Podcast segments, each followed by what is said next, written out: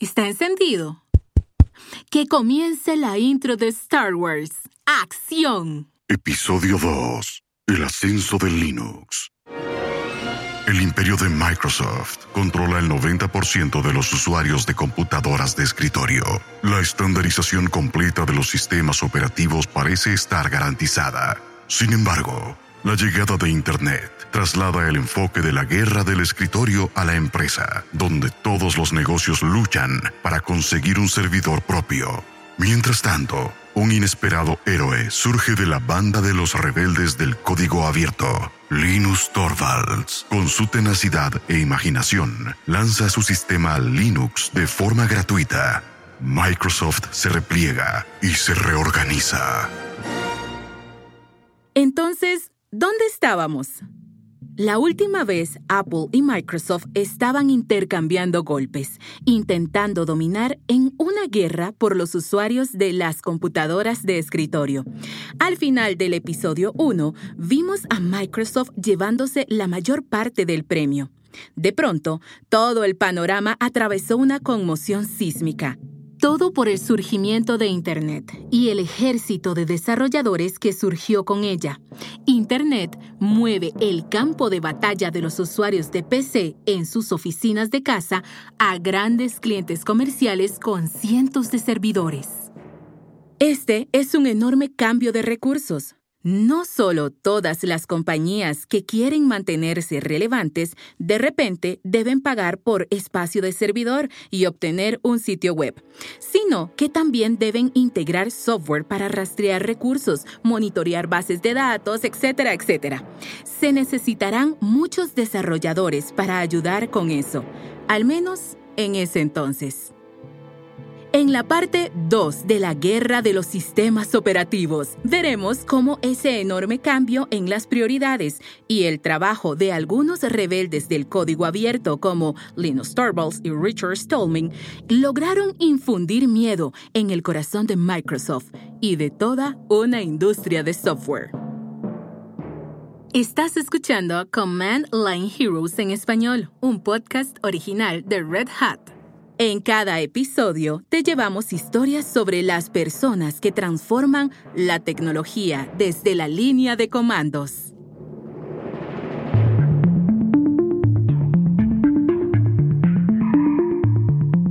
Bueno, imagina por un segundo que eres Microsoft en 1991.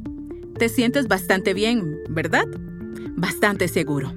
La dominación global asegurada se siente a gusto has dominado el arte de asociarte con otras empresas, pero aún estás dejando de lado a los desarrolladores, programadores y sysadmins, que son los soldados reales. Hay un cerebrito finlandés llamado Linus Torvalds. Él y su equipo de programadores de código abierto están comenzando a publicar versiones de Linux, un sistema operativo kernel que están armando juntos. Si fueras Microsoft, francamente, no estarías muy preocupado por Linux o incluso por el código abierto en general. Pero, eventualmente, Linux se vuelve tan grande que es imposible que Microsoft no lo note. La primera versión sale en 1991 y quizás tenga 10.000 líneas de código. Una década más tarde tendrá 3 millones de líneas de código. En caso de que te estés preguntando, hoy en día tiene 20 millones. Retrocedamos a principios de los 90. Linux todavía no se ha convertido en el gigante que conocemos ahora. Es solo un sistema operativo extrañamente viral que se está propagando por todo el planeta. Y los geeks y hackers del mundo se están enamorando de él. Era muy joven en esos primeros días, pero me hubiera gustado estar allí. En ese momento descubrir Linux era como obtener acceso a una sociedad secreta. Los programadores compartían el CD de Linux con amigos como otras personas compartían mezclas de música alternativa. El desarrollador Tristan O'Atem cuenta la historia de cómo conoció Linux cuando tenía 16 años. Fuimos con mi familia de vacaciones a bucear en Hurghada, que está en el Mar Rojo. Hermoso lugar, lo recomiendo. El primer día bebí agua del grifo. Probablemente mi mamá me dijo que no lo hiciera. Estuve muy enfermo toda la semana. No salí de la habitación del hotel. Todo lo que llevaba era una computadora portátil con una instalación del Slackware Linux del que había escuchado y que quería probar. No había aplicaciones adicionales, solo lo que vino en los 8 CDs. Dadas las circunstancias, lo único que tenía para hacer toda esta semana era llegar a entender este sistema alienígena. Leí páginas del manual, jugué con el terminal. Recuerdo que no sabía la diferencia entre un punto, es decir, el directorio actual, y dos puntos, es decir, el directorio anterior. No tenía idea. Seguramente cometí muchos errores, pero lentamente, durante el transcurso de esta soledad forzosa, superé esa barrera y comencé a entender y descubrir de qué se trataba esto de la línea de comandos. Para cuando terminaron las vacaciones, no había visto las pirámides, el Nilo ni ningún lugar de Egipto, pero había descubierto una de las maravillas del mundo moderno. Había descubierto Linux, y el resto es historia. Muchas personas pueden contar esa misma historia con algunas variaciones. Obtener acceso a la línea de comandos de Linux fue una experiencia transformadora.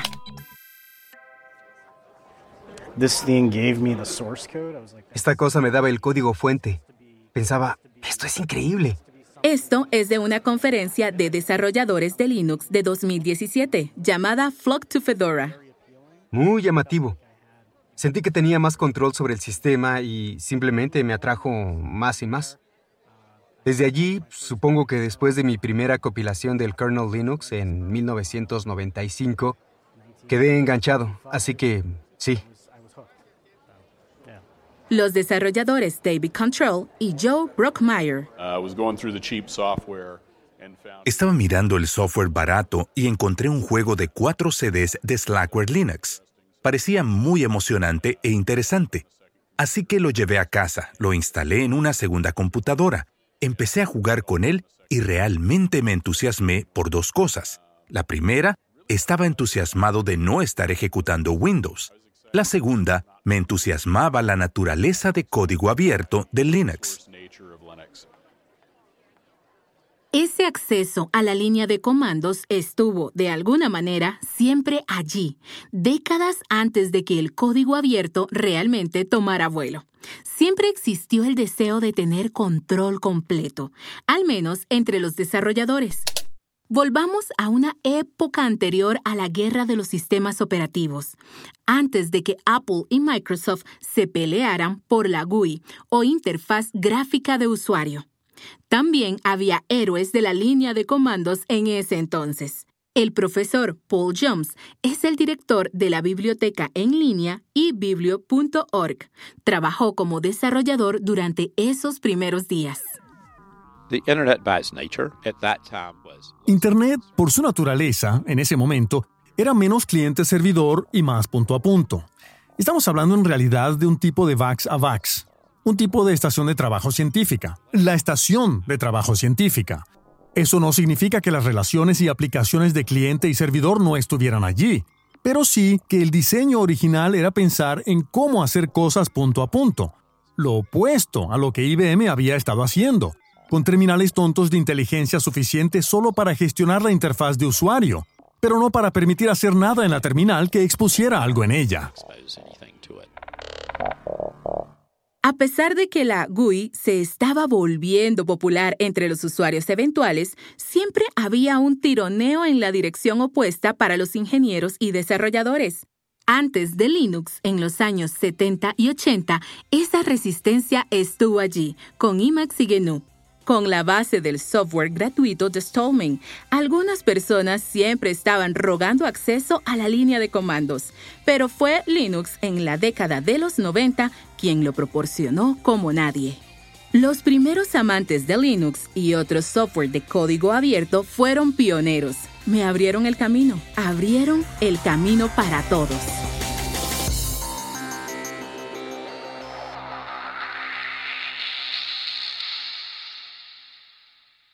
Estás escuchando Command Line Heroes en español, un podcast original de Red Hat. Esta es la segunda parte de la guerra de los sistemas operativos, el ascenso de Linux. Para 1998, las cosas habían cambiado. Steven Van Nichols es editor colaborador en CBS Interactive y ha estado escribiendo durante décadas sobre el lado comercial de la tecnología. Describe cómo Linux se volvió más y más popular hasta que la cantidad de colaboradores voluntarios superaba la cantidad de desarrolladores de Microsoft que trabajan en Windows. Sin embargo, Linux nunca fue detrás de los clientes de computadoras de escritorio de Microsoft y tal vez por eso Microsoft lo ignoró al principio. Donde Linux sí se destacaba era en la sala de servidores. Cuando las empresas empezaron a estar en línea, cada una requería una solución de programación única para sus necesidades. Windows NT salió en 1993 y competía con otros sistemas operativos de servidor, pero muchos desarrolladores pensaban, ¿por qué voy a comprar una caja de AIX o una caja de Windows grande cuando puedo configurar un sistema económico basado en Linux con Apache? El punto es que el código Linux comenzó a filtrarse por casi todo el mundo en línea. Uh, Microsoft se da cuenta de que, para su sorpresa, Linux está empezando a quedarse con parte del negocio, no tanto en las computadoras de escritorio, sino en los servidores comerciales. Como resultado de eso, comienzan una campaña que nos gusta llamar FUD, Fear, Uncertainty, Doubt. Miedo, incertidumbre y duda. Y dicen, ah, esta cosa Linux realmente no es tan buena. No es muy fiable. No le puedes confiar nada. Ese ataque al estilo de propaganda sutil continúa por un tiempo. Microsoft tampoco fue el único que se puso nervioso por Linux. Era realmente toda una industria en contra de ese nuevo chico raro. Por ejemplo, cualquier persona con un interés en Unix probablemente vería a Linux como un usurpador. El famoso grupo SCO, que había producido una versión de Unix, inició demandas durante más de una década para intentar detener la propagación de Linux. SCO finalmente fracasó y entró en quiebra. Mientras tanto, Microsoft siguió buscando su oportunidad. Era una compañía que necesitaba hacer un cambio, pero simplemente no estaba claro cuál sería ese cambio. Lo que realmente preocupará a Microsoft el año siguiente, en el 2000, es que IBM anunciará que invertirá mil millones de dólares en Linux en 2001. Ahora IBM ya no está en el negocio de la PC. Todavía no salieron, pero van en esa dirección y lo que están haciendo es que ven a Linux como el futuro de los servidores y las computadoras mainframe. Y alerta de spoiler, IBM estaba en lo cierto.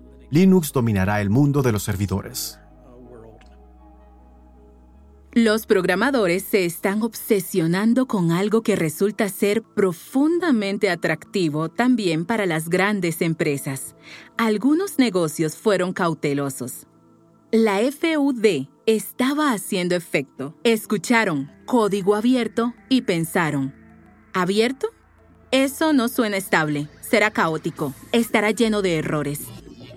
Incluso las pequeñas empresas que necesitaban sitios web se estaban sumando. El costo de trabajar con un sistema Linux económico en comparación con una opción exclusiva costosa realmente no tenía comparación. Si tuvieras un almacén y contratas un profesional para desarrollar tu sitio web, quieres sin duda que utilicen Linux. Avancemos unos años. Linux ejecuta los sitios web de todos. Linux ha conquistado el mundo de los servidores, pero luego llega el teléfono inteligente. Apple y sus iPhones toman una gran participación en el mercado, por supuesto, y Microsoft esperaba entrar allí, excepto que, sorpresa, Linux también estaba allí, listo y ansioso por sumarse el escritor y periodista James Allworth. Sin duda, había lugar para un segundo participante. Y podría haber sido Microsoft, pero como Android, que estaba fundamentalmente basado en Linux, y como todos saben fue adquirido por Google, ahora se ejecutaba en la mayoría de los teléfonos inteligentes del mundo, Google aprovechó eso. Pudieron comenzar con un sistema operativo muy sofisticado y una base de costo de cero.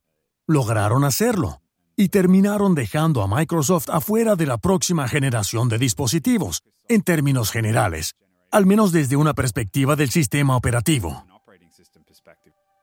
Se estaban abriendo nuevos caminos y Microsoft estaba en peligro de quedar sin rumbo. John Cosmin es el arquitecto principal del equipo Azure de Microsoft. Recuerda la confusión que surgió en la compañía en ese momento. Como muchas compañías, Microsoft estaba muy preocupada por la contaminación de propiedad intelectual. Pensaron que si permitían que los desarrolladores utilizaran el código abierto, probablemente solo copiarían y pegarían partecitas de código en algún producto y luego alguien podría poner en vigencia algún tipo de licencia viral. También estaban muy confundidos. Creo que simplemente a nivel cultural, muchas compañías, Microsoft incluida, estaban confundidas con la diferencia entre lo que significaba el desarrollo de código abierto y cuál era el modelo comercial. Había una idea de que el código abierto significaba que todo el software era gratuito y que las personas nunca pagarían nada.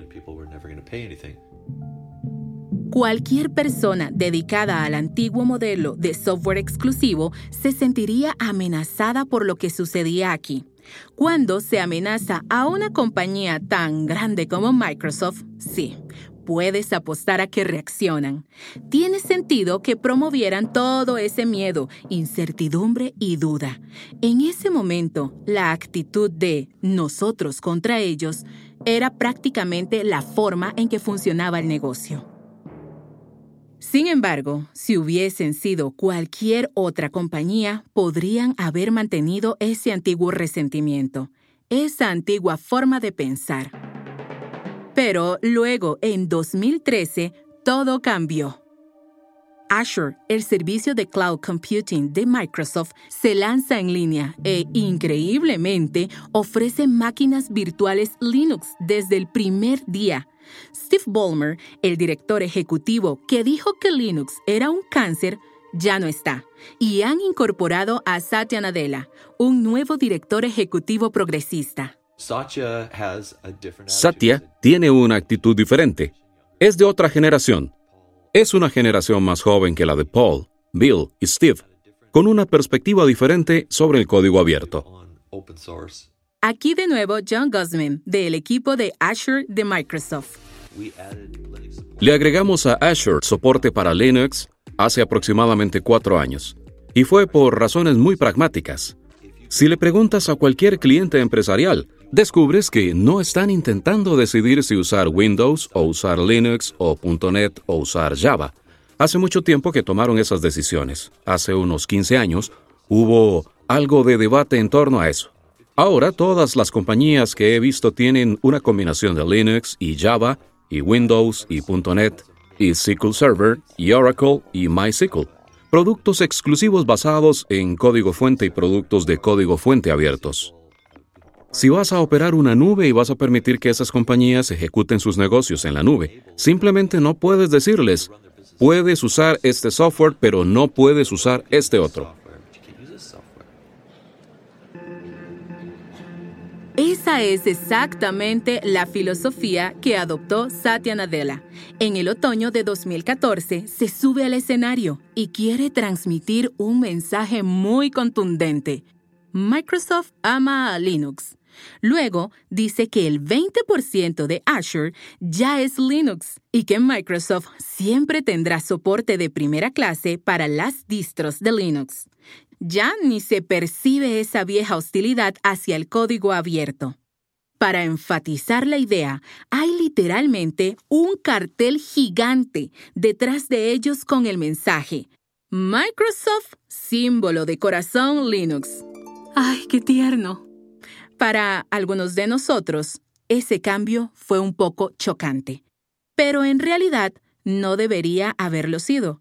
Aquí está Stephen Levy, periodista y escritor de tecnología.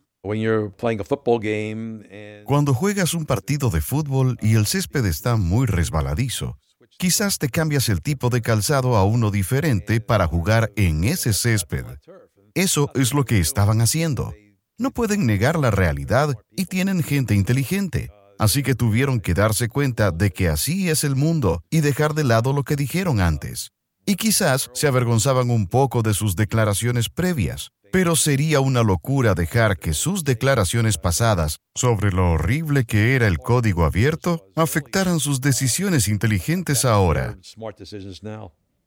Microsoft se tragó el orgullo de una manera importante. Quizás recuerdas que Apple, tras años de un maravilloso aislamiento, finalmente cambió de rumbo e hizo una asociación con Microsoft. Ahora era el turno de Microsoft de hacer un giro de 180 grados. Después de años de luchar contra el enfoque de código abierto, se estaban reinventando. Era cambiar o desaparecer. Stephen Von Nichols. Incluso una compañía del tamaño de Microsoft simplemente no puede competir con los miles de desarrolladores de código abierto que trabajan en todos estos otros proyectos importantes, incluido Linux. Durante un largo tiempo fueron muy detestados por hacerlo. El exdirector ejecutivo de Microsoft, Steve Ballmer, odiaba a Linux con pasión. Por esto de la licencia GPL, era un cáncer. Pero una vez que Ballmer salió de escena, el nuevo liderazgo de Microsoft dijo, esto es como intentar ordenarle a la marea que no se levante. La marea seguirá levantándose. Debemos trabajar con Linux, no en su contra.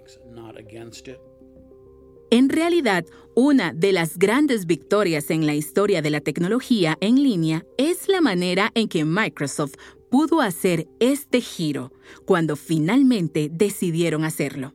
Por supuesto, los seguidores de Linux más antiguos fueron bastante escépticos cuando Microsoft apareció en la escena del código abierto. No estaban seguros de poder aceptar a estos chicos, pero como señala Van Nichols, el Microsoft de hoy no es el Microsoft de tu mamá y tu papá. Microsoft 2017 no es el Microsoft de Steve Ballmer, ni el de Bill Gates. Es una compañía completamente diferente con un enfoque muy distinto y de nuevo, una vez que comienzas a usar el código abierto, ya no es como que puedes echarte atrás. El código abierto ha devorado todo el mundo de la tecnología. Las personas que nunca oyeron hablar de Linux como tal no lo saben, pero cada vez que están en Facebook están ejecutando Linux. Cada vez que haces una búsqueda en Google, estás ejecutando Linux. Cada vez que haces algo con tu teléfono Android, estás ejecutando Linux de nuevo. Literalmente está en todas partes, y Microsoft no puede detener eso. Y creer que Microsoft puede de algún modo apoderarse de todo me parece un poco ingenuo.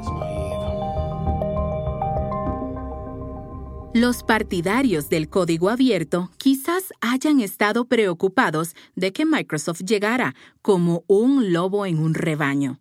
Pero la verdad es que la mera naturaleza del software de código abierto lo protege del dominio total. Ninguna compañía puede ser dueña de Linux y controlarla de algún modo específico. Greg Crua Hartman es miembro de la Linux Foundation.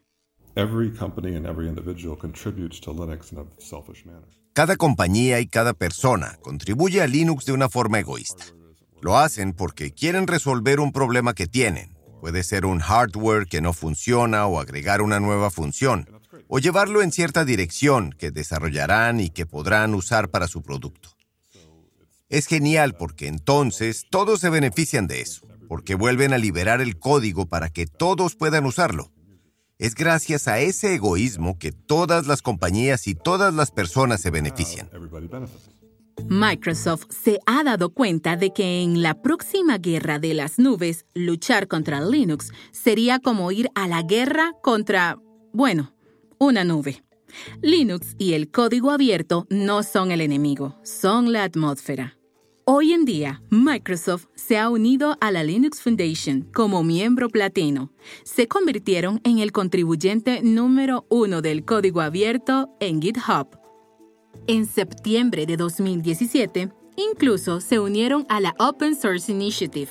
Actualmente, Microsoft libera mucho de su código bajo licencias abiertas.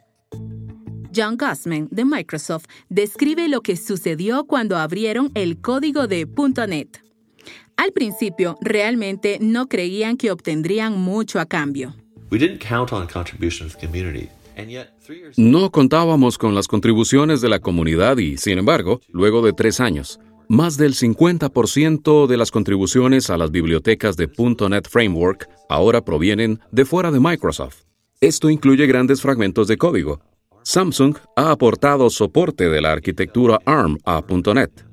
Intel, ARM y otros creadores de chips han contribuido con la generación de código específico para sus procesadores a .NET Framework así como una sorprendente cantidad de correcciones, mejoras de rendimiento y cosas simplemente de contribuidores individuales a la comunidad.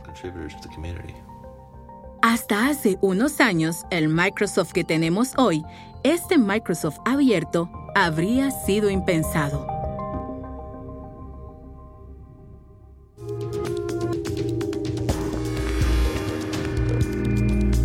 Esto es Command Line Heroes en español.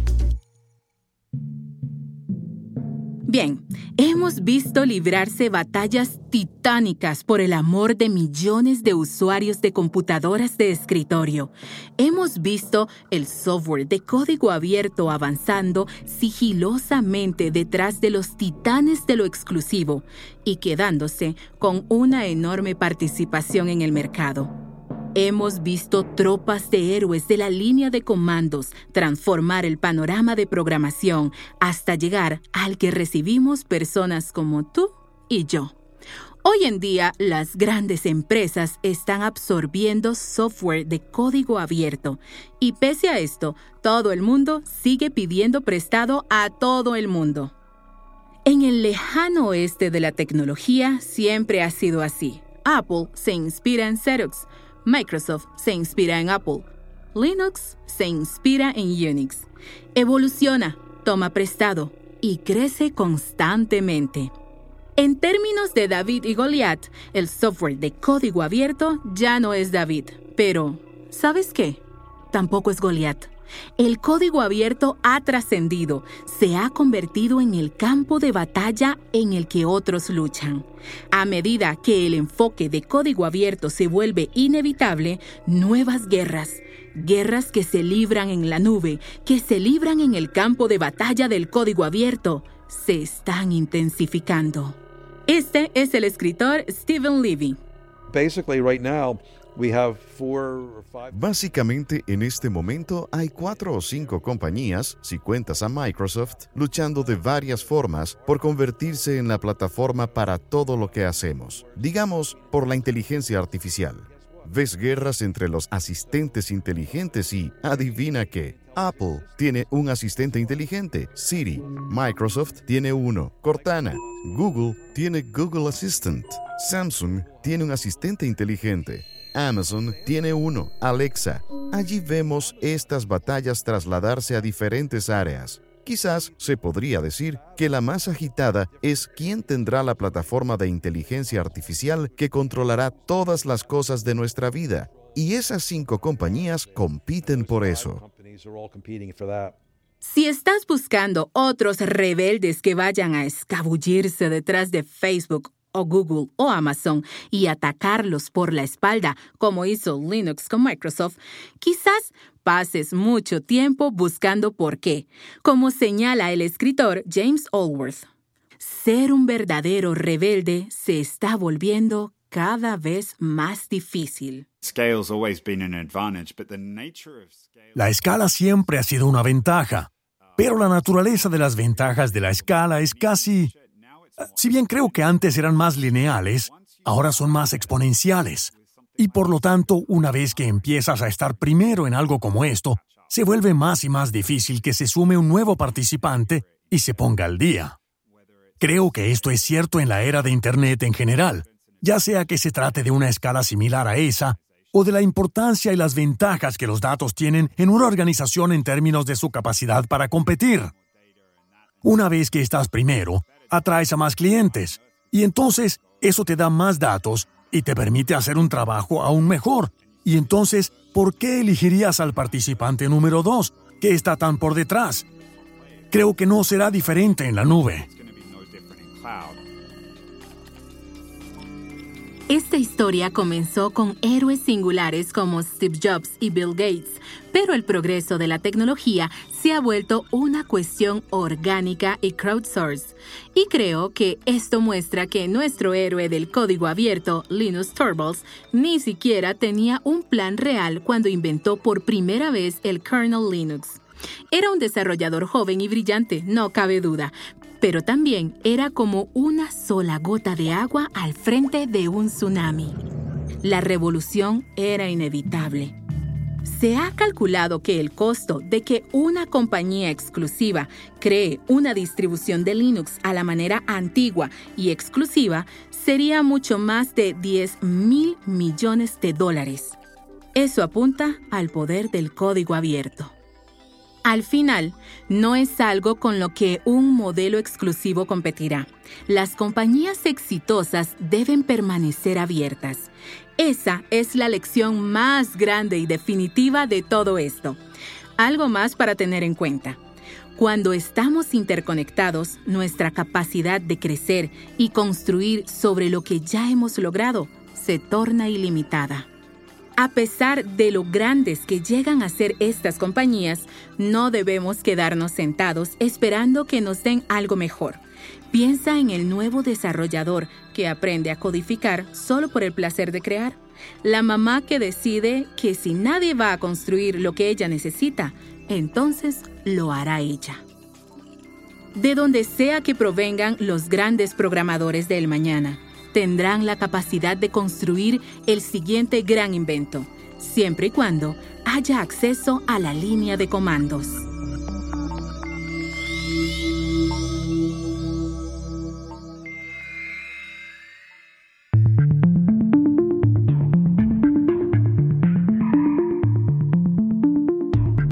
Termina la segunda parte de nuestra historia de la guerra de los sistemas operativos que moldeó nuestras vidas digitales. La lucha por el dominio se trasladó del escritorio a la sala de servidores y por último a la nube. Los antiguos enemigos se volvieron insólitos aliados y un futuro crowdsourced dejó todo abierto. Pasaremos el resto de la temporada aprendiendo sobre lo que están creando los héroes actuales y las batallas que están atravesando para que sus creaciones cobren vida. Regresa para escuchar más historias desde los épicos frentes de batalla de la programación. Lanzamos un nuevo episodio cada dos semanas. En algunas semanas te presentaremos el episodio 3, La revolución de la metodología ágil. Command Line Heroes en español es un podcast original de Red Hat. Para recibir nuevos episodios de forma automática y gratuita, asegúrate de suscribirte al programa. Simplemente busca Command Line Heroes en español en Spotify, Apple Podcast, Google Podcast y prácticamente en cualquier otro lugar donde puedas encontrar podcasts. Luego, presiona la tecla de suscribirte para ser el primero en saber cuándo hay nuevos episodios disponibles. Gracias por escucharnos. Sigan programando.